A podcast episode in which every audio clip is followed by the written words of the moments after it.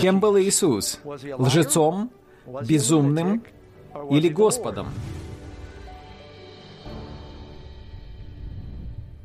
Наша тема сегодня, в это утро, является, наверное, самой важной из всех, о которых я мог бы говорить. Потому что время от времени, общаясь с людьми в своей культуре, я встречаюсь с этим вопросом. Многие люди время от времени слышат имя Иисуса, но совсем не знают, кем Он является. И я подумал, что было бы ценно для нас поговорить на эту тему – и иногда и нам нужно также напоминание об этом. Кем является Иисус? Я не уверен был, как точно назвать эту тему, потому что, когда говоришь, кем является Иисус в настоящем времени, то некоторые считают, что нужно лучше назвать, кем был Иисус. Но в любом случае, люди должны знать, кто Он. Откуда Он? Кто-то однажды записал очень прекрасные слова все армии мира, весь военно-морской флот, все парламенты все цари так не возвысили жизнь, как жизнь этого одного человека. Когда мы размышляем о том, как родился Иисус, в относительной неизвестности, он не жил как обычный человек. И, конечно же, будучи лидером, он никогда не, не был полководцем, он не написал книги, он не делал ничего такого, что приносит известность. Мы даже не знаем, как он выглядел. Многие художники пытаются изобразить его, но у нас нет изображений того времени, когда он жил. Однако же он изменил историю.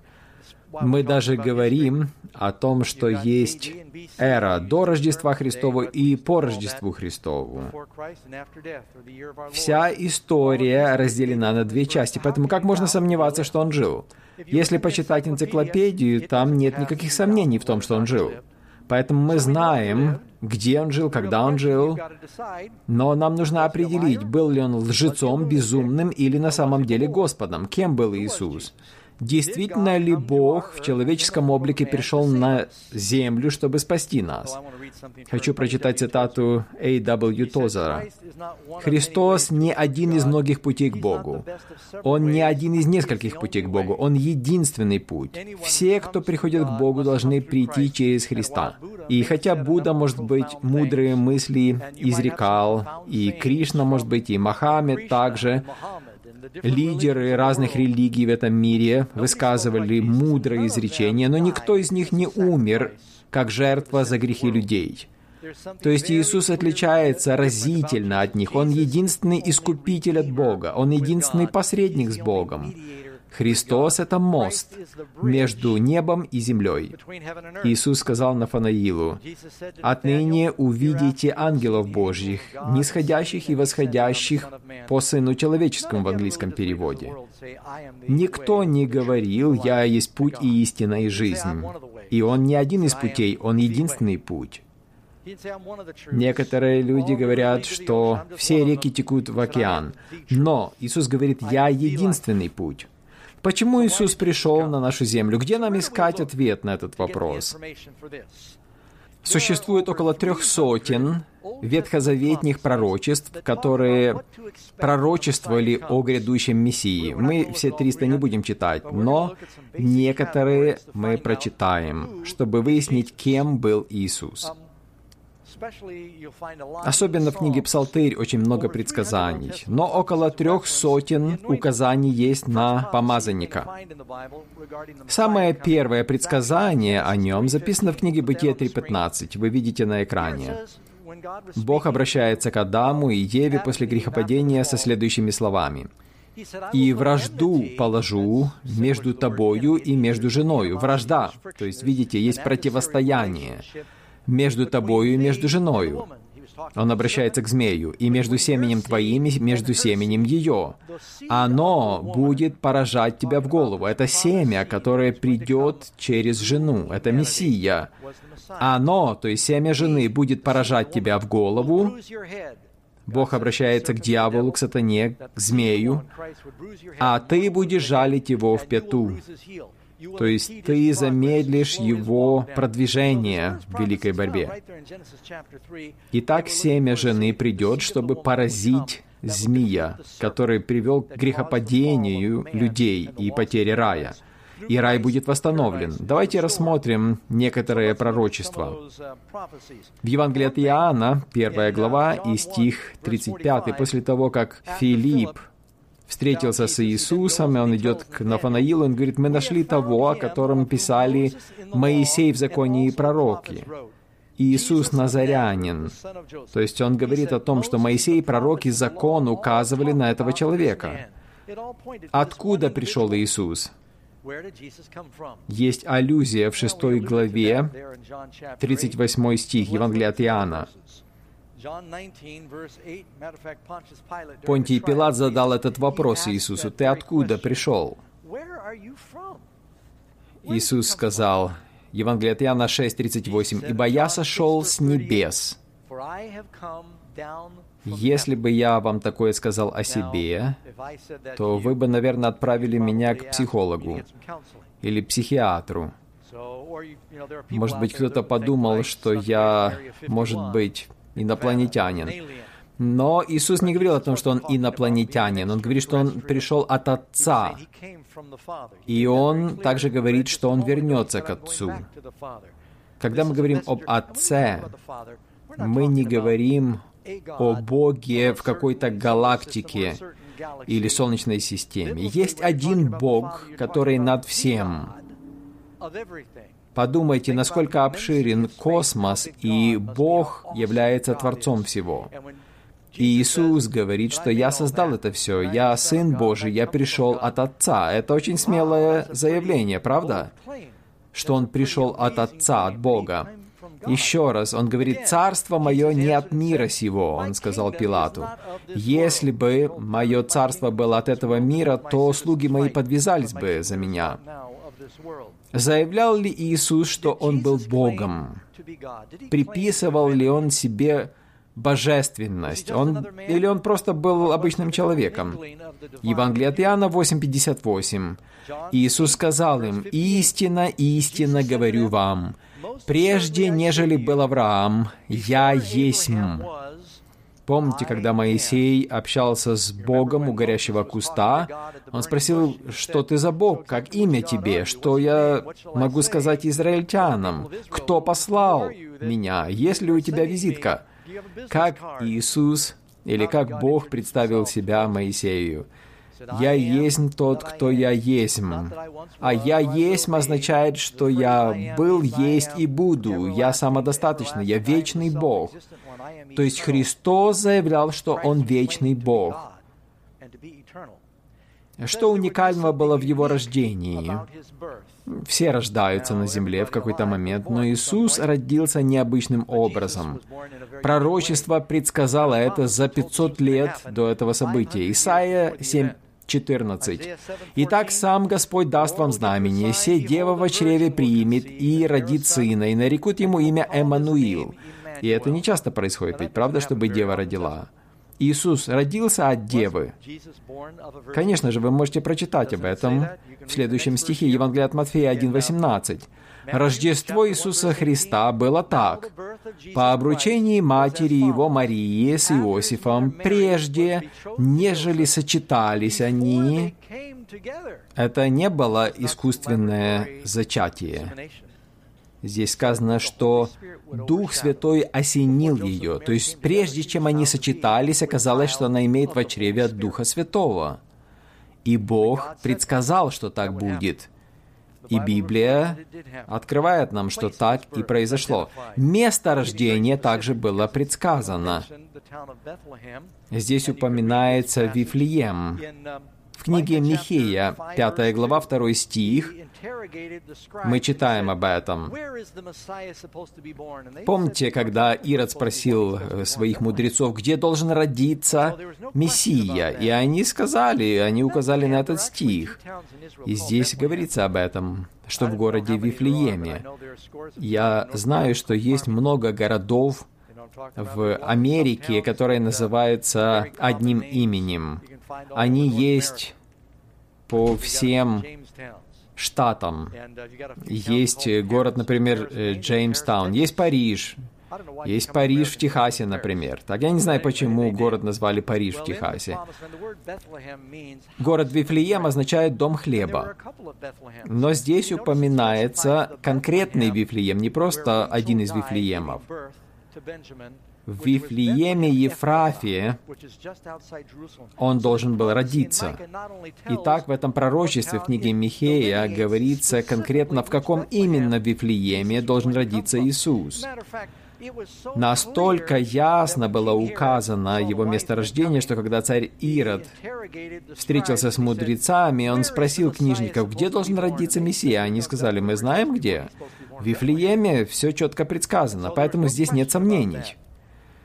Есть также интересное пророчество, которое говорит о времени рождения Иисуса. В книге Даниила, 9 глава, мы читаем, стих 25. Здесь пророчество также. Это пророчество на 77 или 490 лет часть этого пророчества предсказывает рождение Мессии. Итак, знай и разумей, с того времени, как выйдет повеление о восстановлении Иерусалима, это был 457 год до Рождества Христова, до Христа Владыки 7 седьмин и 62 седьмины. Это был указ Артаксеркса. Книга Неемии говорит об этом. 457 год до Рождества Христова. Итак, семь седьмин в иудейском пророчестве день равняется году. Например, в книге Иезекииля 4.6 сказано «День за год, день за год я определил тебе». Также книга чисел 14.34 и также Евангелие от Луки 13.34. Иисус говорит о том, что для понимания пророчеств, истолкования пророчеств нужно день принимать за год. Итак, 7 седьмин и 62 седьмины пройдет. 7 плюс 62 это будет 69. 69 седьмин. В седьмине или в неделе сколько дней? 7. Так, я простые вопросы задаю. Так, 7 дней в неделе. Седьмина — это неделя. И поэтому 483 года должно пройти до Мессии. Так? Если вы посчитаете, с 457 года, это год, в который вышел указ о восстановлении Иерусалима, и добавите 483 пророческих года, или обычных года, вы выйдете на 27 год по Рождеству Христову. В этот день, это в этом году, вернее, Иисус принял крещение, и Он выступил как Мессия. Иисус знал, что пришло время Его. Ему было 30 лет в то время. Иоанн говорит, «Вот Агнец Божий, который берет на себя грех мира». Иоанна 1.29. Он является тем Агнцем. Помните, когда Исаак спросил Авраама, «Вот дрова, вот огонь, а где же Агнец для всесожжения?» Авраам сказал, «Бог усмотрит тебе Агнца, сын мой». Итак, они все ожидали Агнца, Мессию, помазанника. И вот Иоанн, указывая на него, сказал, «Вот Агнец Божий, который берет на себя грех мира. Он семя жены, мы ожидали его». И таким образом и Филипп, и Петр, и Нафанаил последовали за Иисусом, потому что Иоанн Креститель указал на него как на Агнца Божьего. Я уже говорил вам, что вы можете из пророчества Даниила определить дату рождения Иисуса. Одна семья была, одна пара ожидала рождения Иисуса. Они знали, что 483 года должны пройти от э, года издания указа о восстановлении Иерусалима. И они понимали, что священник не мог начать учить до 30 лет. Царь Давид не мог стать царем до 30 лет. Иосиф также начал править Египтом в 30 лет. Поэтому им нужно было читать 30 лет от 27 года по Рождеству Христову и таким образом вычислить рождение Христа где-то в четвертом году до Рождества Христова. Вы можете прочитать в книге Деяния 10.38, как «Бог Духом Святым и силою помазал Иисуса из Назарета, и Он ходил, благотворя и исцеляя всех обладаемых дьяволом, потому что Бог был с ним. Когда Иисус был крещен, Дух Святой сошел на Него, и Он был помазан Духом. Он был помазанником. Мы не читаем о чудесах Иисуса до 30 лет. Но первые 30 лет он жил как человек среди людей, как и мы с вами живем. Но затем он был помазан при крещении, он начал свое общественное служение, он весь мир за три с половиной года перевернул. И это часть пророчества на 490 лет. Затем объясняется природа его служения. Иисус цитирует даже эти стихи из книги пророка Исаии в Назарете, в синагоге. 61 глава, 1-2 стих. «Дух Господа Бога на мне, ибо Господь помазал меня благовествовать нищим, послал меня исцелять сокрушенных сердцем, проповедовать пленным освобождение и узникам открытие темницы, проповедовать лето Господне благоприятное и день мщения Бога нашего, утешить всех сетующих». Более того, говорится о том, что он будет учить народ в притчах. Царь Давид написал в книге Псалтырь 77 Псалом «Открою уста мои в притчи и произнесу гадания из древности». Итак, Иисус учил притчами. Без притчи Он ничего не говорил, говорится в Евангелиях. Он часто использовал аллегории, иллюстрации. И те, кто слушал Его, говорили, никогда никто не говорил, как этот человек. Не было людей на земле, кто бы так преподавал истину, как Он. Некоторые даже пришли, чтобы схватить его, но затем были убеждены, им сказали, что никто никогда не говорил, как этот человек. Затем в Псалтыре предсказано его предательство. «Даже человек мирный со мною, на которого я полагался, который ел хлеб мой, поднял на меня пяту». Псалом 40, стих 10. Скажите, Иисус принимал хлеб с Иудой, Иуда вышел оттуда и пошел к священникам и отвел их ко Христу и предал его. Знаете, предсказано больше деталей о предательстве Иисуса. Книга Захария 11, 12 и 13 стихи. «И скажу им, если угодно вам, то дайте мне плату мою, если же нет, не давайте, и они отвесят в уплату мне 30 серебряников». То есть говорится здесь не только о том, что он будет продан за цену раба, но здесь также говорится о том, что это будет серебро, не медь, не что-нибудь другое.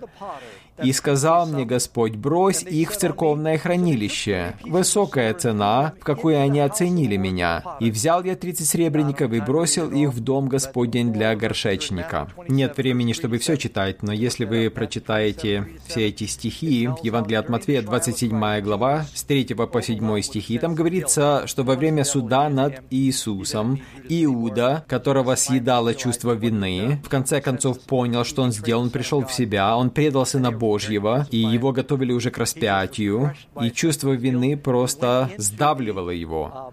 И он пошел туда к храму, Синедрион там заседал, и он пришел и сказал, «Я предал кровь невинную». Он бросил эти 30 серебряников. Они не хотели их брать, потому что это была цена крови. И они купили за эти деньги землю горшечника, чтобы там странников хоронить. Это все предсказано было в Ветхом Завете. Позвольте еще вам кое-что прочитать. Евангелие от Матфея, Новый Завет. Смотрите, это Новый Завет, это Ветхий Завет по объему. Конечно же, Ветхий Завет начинается с Моисея, Новый Завет с жизни Христа. Вот столько пророчеств в Ветхом Завете предсказывают о Мессии. И хотя здесь нет страницы, которая бы отмечала 400 лет, то есть 400 лет не было пророков, 400 лет между пророчествами Ветхого Завета и рождением Иисуса. То, что я вам читал из книги Захарии, понимаете, они не могли придумать это за 400 лет до рождения Христа. Мы знаем из свитков Мертвого моря, что это все было записано до рождения Христа. Как можно это сфабриковать? Как это можно подделать все? что, чтобы эти пророчества исполнились, что Иисуса предадут, предаст ближний за 30 серебряников, затем бросит их, и эти деньги пойдут э, горшечнику, Понимаете? И это только одно из пророчеств, одно из тысяч, ну, вернее, не тысяча, трехсот. Меня чуть-чуть занесло. Затем предсказывается манера его смерти. Это удивительное пророчество. Псалом 21. «Ибо псы окружили меня, скопище злых обступило меня, пронзили руки мои, ноги мои, делят ризы мои между собою, и об одежде моей бросают жребий». Это за 800 лет до рождения Иисуса было сказано. Как это можно было предсказать? И это только один из псалмов. 33-й псалом, 21 стих. Он хранит все кости его, ни одна из них не сокрушится. Вы помните, сокрушили кости разбойников, которые были распяты рядом с Иисусом. Но кости Иисуса не сокрушили, потому что он уже умер к тому времени. Его Бог пронзили копьем. Также Иисус заявлял, что Он Сын Божий. Не в том смысле, что мы все сыны Божьи, но в уникальном смысле. Он единородный от Отца. И он также заявлял о том, что он обладает божественной силой. Он заявлял о том, что он Бог. Это очень сильное заявление, смелое заявление. Что же с ними делать? Си.С. Луис так говорил об этом. Человек, который был просто человеком и говорил то, что говорил Иисус, он не был бы учителем нравственности, он был бы лунатиком или безумным, или же дьяволом из ада. Вы должны принять решение, либо этот человек был и есть Сыном Божьим, или же он был безумным или еще кем-то хуже. Кто-то сказал так, Иисус либо сознательно обманывал людей, либо был безумным, или был божественным человеком. Или лжец, или безумный, или Господь. Итак, есть три причины, почему Иисус пришел. Первое, Он пришел, чтобы стать примером для нас. В Евангелии от Иоанна 13, вернее, 13.15 сказано, «Ибо я дал вам пример, чтобы и вы делали то же, что я сделал вам». Одна из причин, почему Иисус пришел и 33,5 года прожил среди людей, чтобы показать, как жить, как любить, как прощать, он не просто говорил, я вам говорю, подставляйте другую щеку. Он сам прошел через это. Когда его судили, он дал нам пример. Он пришел, второе, для того, чтобы открыть нам Отца. В этом мире есть большая путаница относительно Бога. Какой Бог? Кем он является. Я не знаю, почему так происходит. Я общаюсь с людьми, и я слышу, как имя Иисуса так часто используют в суе. Мне кажется, раньше такого не было. И тем более о Будде так не говорят. Или о Мохаммеде так не говорят. Почему так поносят имя Иисуса сегодня в нашей культуре? Я думаю, само по себе это говорит о духовной битве, которая происходит. Поэтому Иисус пришел, чтобы открыть нам Отца. Он также сказал, «Столько времени я с вами, и ты не знаешь меня, Филипп, видевший меня, видел Отца». Евангелие от Иоанна 14.9. И затем самое важное, Иисус пришел для того, чтобы поменяться с нами местами. Мы все были приговорены к смертной казни из-за греховности своей и эгоизма. Но Христос не хотел губить нас, Он хотел спасти нас. Он пришел, чтобы взять возмездие за наш грех и также дать нам силу и стать заместительной жертвой за нас, то есть поменяться с нами местами, дать нам свою благодать, свою праведность и взять нашу греховность и пережить страдания за нас. И Он дает нам это как дар, который мы должны принять верой. Но нужно поверить в то, что Он является тем, кем Он себя представлял. Знаете ли вы Его? Приняли ли вы Его, друзья? Вы можете это сделать сейчас. Его пример, Мартин Лютер говорил, пример его жизни, показывает нам, как жить. Своей смертью он стал жертвой за наш грех. Своим воскресением он стал победителем. Когда он вознесся на небо, он стал царем. Он ходатайствует, как наш священник. Он все, в чем мы нуждаемся. В книжном свитке написано о нем. Мы видим его в жертве Исаака. Мы видим, как Моисей выводит израильтян из рабства. Мы видим Иисуса в этом. Мы видим, как Иосиф прощает братьев своих, предавших его. Мы видим в нем Иисуса. Мы видим также, как он побеждает врагов, например, в жизни Гедеона. По всей Библии мы видим Иисуса. Библия о нем. Он хочет, чтобы вы знали, кто он. Бог, ставший человеком, и его звали Иисус. А вы знакомы с ним? Вы прослушали данную запись благодаря служению Audioverse, веб-сайту, предоставляющему бесплатные аудиопроповеди и другие материалы. Вы можете больше узнать об Audioverse, а также прослушать другие проповеди, перейдя на сайт www.ecosistema.org.